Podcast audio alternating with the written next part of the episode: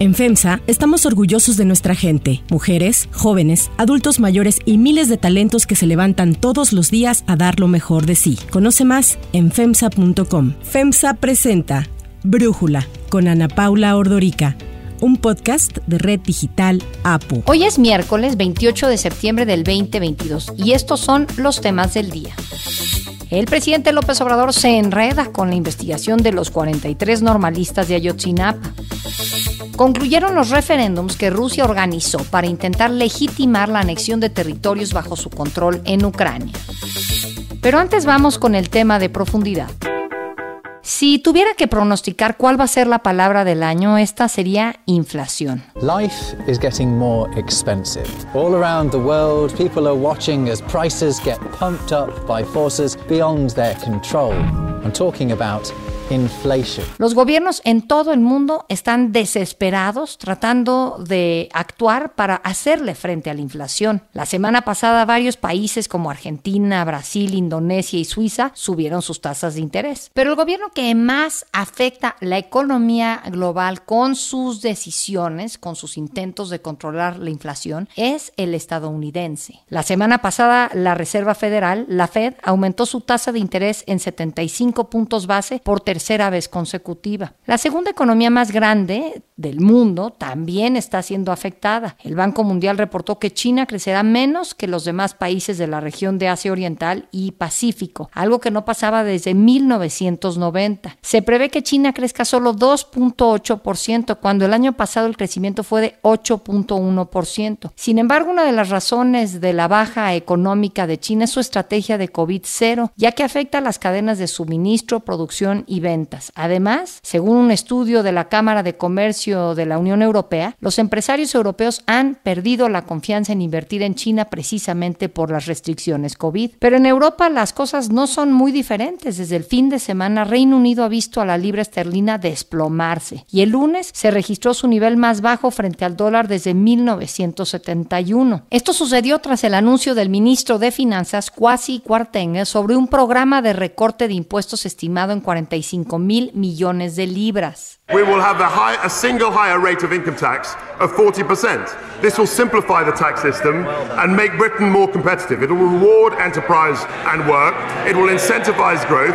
It will benefit the whole economy and the whole country. Sin embargo, existe miedo de que la estrategia sea insostenible y al contrario que traiga consigo mayor inflación, lo que requeriría una política monetaria aún más estricta. Además, Christine Lagarde, la presidenta del Banco Central Europeo, aseguró el lunes que las medidas de apoyo fiscal implementadas por los países están generando mayor inflación, por lo que recomendó limitarlas, ya que el mes pasado el índice fue del 9%. Por ello, continuarán los cambios en la política monetaria de la región. What we decided to do over the last two monetary policy meetings that we had of the Governing Council was to increase by a total of 125 basis points. 50 first, 75 at the next meeting. En México las finanzas tampoco han mejorado. Según datos del INEGI, las exportaciones reportaron caídas en agosto, las mayores desde hace cinco meses. Además, las importaciones también cayeron en 2% a tasa mensual. El gobierno ha implementado el paquete contra la inflación y la carestía que incluye, entre otras cosas, la reducción en los costos y en los tiempos de despacho aduanal, aumento en la producción de granos por medio de Sembrando Vida y un acuerdo entre los empresarios y el gobierno para un precio justo, más bien controlado, pues, de 24 productos. Este plan, presentado en mayo, se aplicaría por seis meses, aunque de ser necesario, se podría extender. Sin embargo, la estrategia no ha dado resultados, ya que en la primera semana de septiembre la inflación fue del 8.76% interanual y en el mismo periodo el índice en los 25 productos fue de más del 15% anual. Ante esto, el presidente López Obrador le ha echado la culpa a la guerra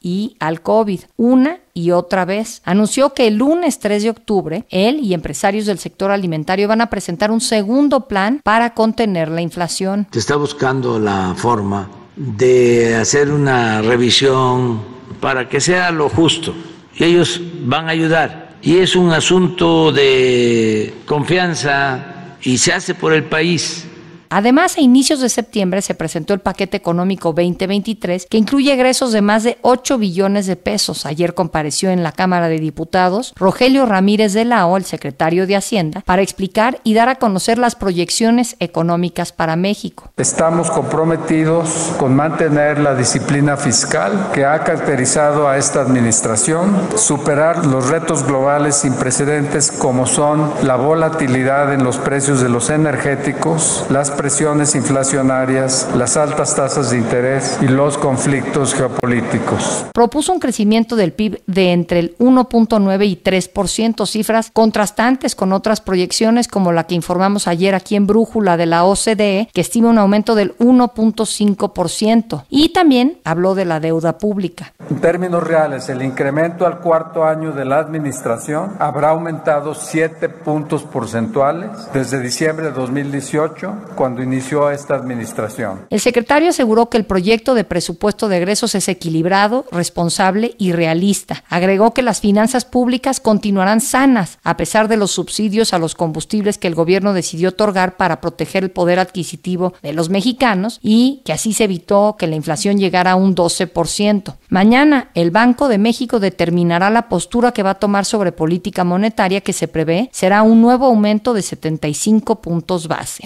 El análisis. Para profundizar en el tema, le agradezco a Jorge Suárez Vélez, economista, platicar con nosotros. Jorge, a ver, este intento de contener la inflación está generando un dólar muy fuerte. ¿Por qué es así y qué efectos o qué significa este dólar fuerte para el resto del mundo? Básicamente lo que estamos viendo es, diría, una normalización de las tasas de interés. ¿Por qué normalización? Porque tuvimos una década prácticamente de tasas de interés que eran inferiores a las tasas de inflación, es decir, tasas eh, de interés reales negativas y en algunos momentos incluso tasa cero en algunos países industrializados. Estamos ahora empezando a tener tasas un poco más normales, digamos, decir, tasas que exceden a la inflación. Si ves en Estados Unidos, por ejemplo, quizá el pronóstico de inflación para los próximos cinco años debe andar por ahí de 2,75% y ya puede estar comprando bonos del tesoro a tasas de 4%. Entonces, en la medida en que las tasas para invertir en dólares se van volviendo más atractivas, pues muchos ahorradores en todo el mundo demandan dólares para comprar este tipo de bonos. El dólar siempre ha sido un refugio de valor en momentos de inestabilidad, de mucha volatilidad y esta no es la excepción y por eso estamos viendo un dólar tan extraordinariamente fuerte. Esto además está contrastando con lo que está pasando en otros países, tú lo mencionaste con mucha claridad en la introducción. en el caso del Reino Unido, este nuevo gobierno está proponiendo reducciones en impuestos que están generando enorme escepticismo entre inversionistas internacionales que perciben que esa economía podría perder estabilidad con este tipo de, de medidas. En el caso de Europa se espera una recesión pronto, básicamente debido al fuerte encarecimiento que ha provenido de la interrupción de abasto de gas y de energéticos rusos y el encarecimiento también de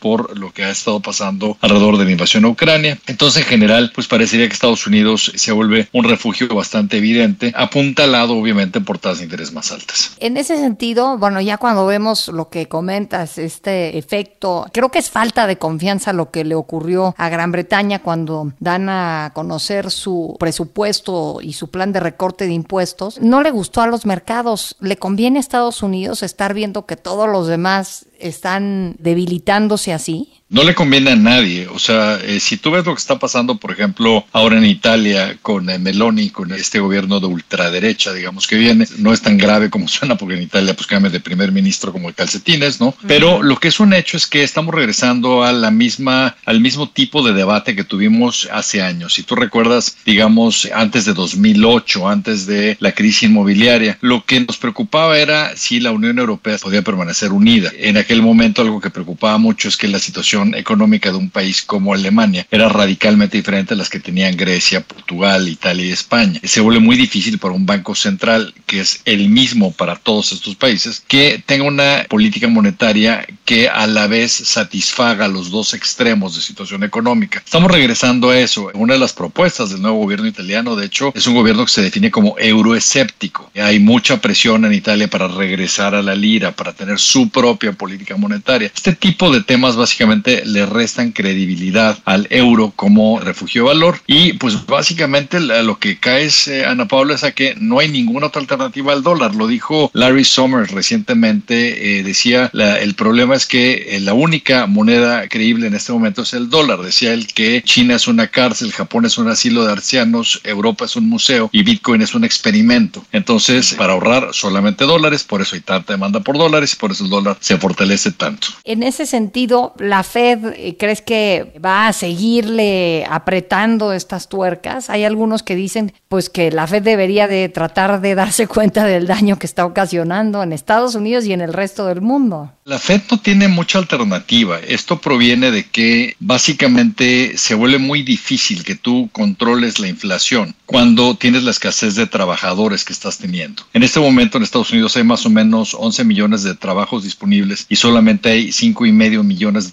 buscando empleo. Hay situaciones relacionadas con la pandemia. Por ejemplo, por la pandemia se retiraron 3 millones de personas más de las que deberían haberse retirado, digamos, a estas alturas. Hay 2 millones de migrantes menos de lo normal por las políticas de Trump. Al no haber migrantes, muchas mujeres no pueden regresar al mercado laboral porque no tienen quien cuide niños, quien ayude en casa, etcétera. Hay más o menos un millón de estadounidenses con secuelas graves de COVID y como unos 15 millones más con COVID largo. Entonces, cuando pues, faltan trabajadores, eh, los salarios se mantienen altos. El transmisor más eficiente de inflación son los salarios. Entonces, en este momento, te puedo decir aquí anecdóticamente, como sabes, vivo en Nueva York, vas a un restaurante y son carísimas las cuentas, mucho más de lo que jamás habíamos pagado. Hablas con los dueños y te dicen pues, que la bronca que tienen es que antes pagaban 10 dólares la hora en las cocinas y ahora están pagando 30 dólares la hora y a veces ni así consiguen trabajadores. Entonces, esta inflación por la falta de empleados se vuelve mucho más pegajosa, más difícil de combatir y eso requerirá de tasas más altas. Por eso, pues viste expectativas, por ejemplo, de Bank of America que salió hoy diciendo que esperan que la tasa máxima en Estados Unidos llegue a 5%, esperan que la tasa máxima en México llegue al 11% y esto responde precisamente a pues una política monetaria que es un poco menos efectiva cuando hay tal escasez de empleados. Enfocándonos en el caso mexicano, ¿cómo ves la situación,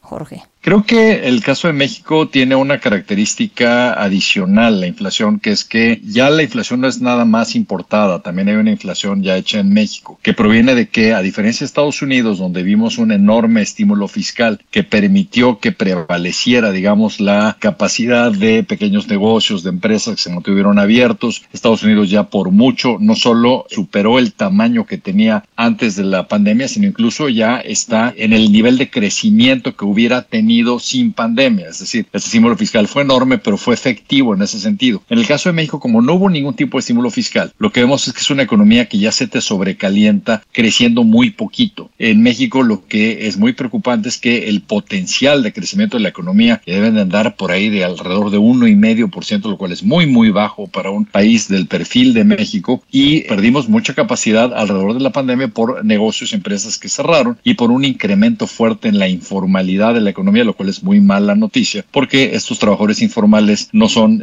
no pueden recibir, digamos, capacitación, no pueden recibir prestaciones, no son sujetos de crédito, no pueden eh, conseguir una hipoteca, etcétera. Entonces, México tiene un problema adicional, digamos, de una falta de crecimiento que se está volviendo cada vez más crítica y a no ser que hagamos algo para recuperar inversión o que mejoráramos inversión pública y no gastando, digamos, en obras un poco absurdas como Tren Maya, refinería, etcétera, lo que vamos a tener es una enorme falta de crecimiento y podríamos tener un sexenio entero donde prácticamente nos quedamos del mismo tamaño en términos nominales, es decir, con un pastel que no crece, pero en el que sabemos que hay muchos más comensales en la mesa. En términos per cápita, digamos, el tamaño de esas rebanadas es más o menos el tamaño que eh, México tenía en 2013. Es decir, que podríamos tener una década perdida. Jorge Suárez Vélez, muchísimas gracias por darnos tu análisis y por platicar con nosotros. Siempre gusto, Ana Paula. Si te gusta escuchar Brújula, te invitamos a que te suscribas en tu aplicación favorita o que descargues la aplicación Apo Digital. Es totalmente gratis y si te suscribes será más fácil para ti escucharnos. Además, nos puedes dejar un comentario o calificar el podcast para que sigamos creciendo y mejorando para ti. Hay otras noticias para tomar en cuenta. 1. Ejército y Ayotzinapa. El titular de la Unidad Especial de Investigación y Litigación para el caso Ayotzinapa de la Fiscalía General de la República, Omar Gómez Trejo, presentó su renuncia después de tener diferencias sobre la conducción de la investigación. El presidente Andrés Manuel López Obrador confirmó la renuncia de Gómez Trejo, quien asumió el caso en 2019 al no estar de acuerdo con los procedimientos para determinar quiénes debían ser detenidos y quiénes no. El fiscal se va porque no estuvo de acuerdo con los procedimientos que se siguieron para aprobar las órdenes de aprehensión. Hubo diferencias en eso. El punto que detonó la salida del fiscal habría sido la decisión de retirar las 21 órdenes de detención, entre las que se incluyen las de 16 militares que fueron solicitadas por su unidad, apoyado en el informe de la Comisión de la Verdad, que señala que el ejército tuvo una participación activa en la desaparición de los normalistas. El lunes pasado, en su manifiesto por el octavo aniversario de las desapariciones, los padres de los estudiantes denunciaron que la Fiscalía General presentaba guerras además de que su sucumbía al poder militar. Hasta ahora hay cuatro militares en prisión en relación con el caso, entre ellos quien, según Alejandro Encinas, habría presuntamente ordenado matar a seis de los normalistas. El presidente López Obrador se ha empeñado en defender y rechazar las acusaciones contra el ejército. Sostiene que los casos que pudieron haberse presentado no manchan la imagen de la institución. Sostengo que el apoyo más importante que ha recibido el gobierno que encabezo es el que me han brindado la Secretaría de la Defensa y la Secretaría de Marina. La defensa del presidente se mantiene a pesar de que el Departamento de Justicia de Estados Unidos compartió con la Fiscalía comunicaciones interceptadas en 2014 que evidenciaban los nexos entre el cártel Guerreros Unidos y elementos del Ejército y la Marina. Para Brújula, el periodista Arturo Ángel nos habla del presidente y su insistencia en defender al ejército pese a los múltiples señalamientos en su contra. Me parece que el presidente López Obrador ha insistido en repetir ocasiones en lo que él denomina la incorruptibilidad del ejército, que ve en él la única fuerza capaz, por ejemplo, de brindar seguridad en ciertas zonas del país o de incluso llevar a cabo ciertas obras o ciertas tareas, haciéndolo sin que haya riesgos de corrupción. Sin embargo, me parece que en algunos momentos hemos logrado documentar, ya sea a través de investigaciones periodísticas o incluso lo que se ha llegado a documentar a través de investigaciones oficiales, como la que llevó a cabo la Comisión de la Verdad en el caso de es que las Fuerzas Armadas también se corrompen y también pueden haber enriquecimientos ilícitos, pueden haber violaciones a derechos humanos, pueden haber incluso cooperación con criminales. Lo que ocurre más bien es que, y esa ha sido la preocupación constante, es que el ejército mexicano es una de las instituciones donde es más difícil fiscalizar, donde la rendición de cuentas es más escueta. Sí llama la atención el que el presidente López Obrador insista pues en esta, déjenme decirlo así, prácticamente santidad de las Fuerzas Armadas cuando lo que parece indicar es que no es que no haya corrupción en ese instituto armado, sino que más bien es mucho más opaco y es mucho más difícil escudriñarlo. 2. Anexión. Ayer concluyeron los referéndums que Moscú organizó para intentar legitimar la anexión de territorios bajo su control en Ucrania, en donde, según informes de la Comisión Electoral rusa, el sí lleva una clarísima ventaja. El recuento de votos comenzó en las cuatro regiones ucranianas que fueron sometidas a referéndums de anexión en Donetsk, Lugansk, Zaporilla y Gerson. De acuerdo con el último corte previo a los resultados oficiales, el sí obtenía un 98% de los votos. Aliados de Ucrania han denunciado que los referéndums fueron organizados de último momento ante el avance de las fuerzas de Kiev que en su contraofensiva iniciada a principios de mes recuperaron miles de kilómetros cuadrados que estaban bajo el control ruso. El G7, la OTAN y Estados Unidos aseguraron que nunca reconocerán los resultados de los referéndums. Así habló el secretario de Estado norteamericano Anthony Blinken. We and many other countries have already been crystal clear. We will not, indeed we will never recognize the annexation of Ukrainian territory by Russia.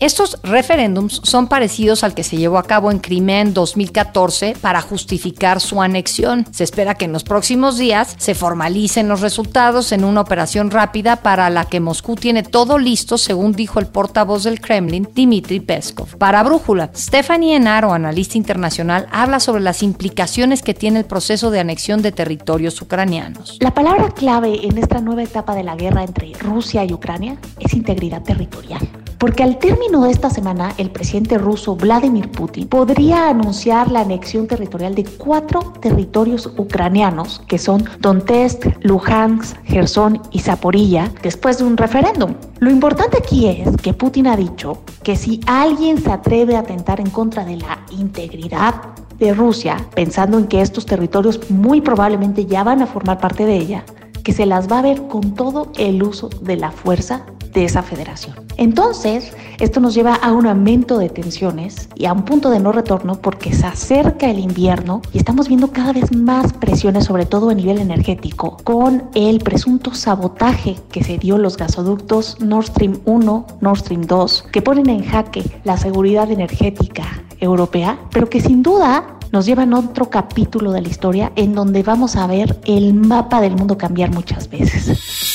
Para cerrar el episodio de hoy los quiero dejar con música de The Beatles y su sencillo Hey Jude. Hey Jude,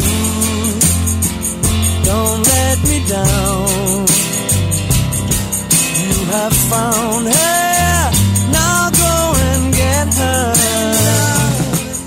Esta canción alcanzó el número uno en Estados Unidos el 28 de septiembre de 1968 y se mantuvo en el puesto por nueve semanas consecutivas marcando récord. La canción se llamaba Hey Jules primero porque estaba dedicada al hijo de John Lennon y Cynthia Powell, pero se convirtió en Hey Jude porque sonaba mejor. Además, el sencillo ha vendido 8 millones de copias y es considerada como una de las mejores canciones de la historia.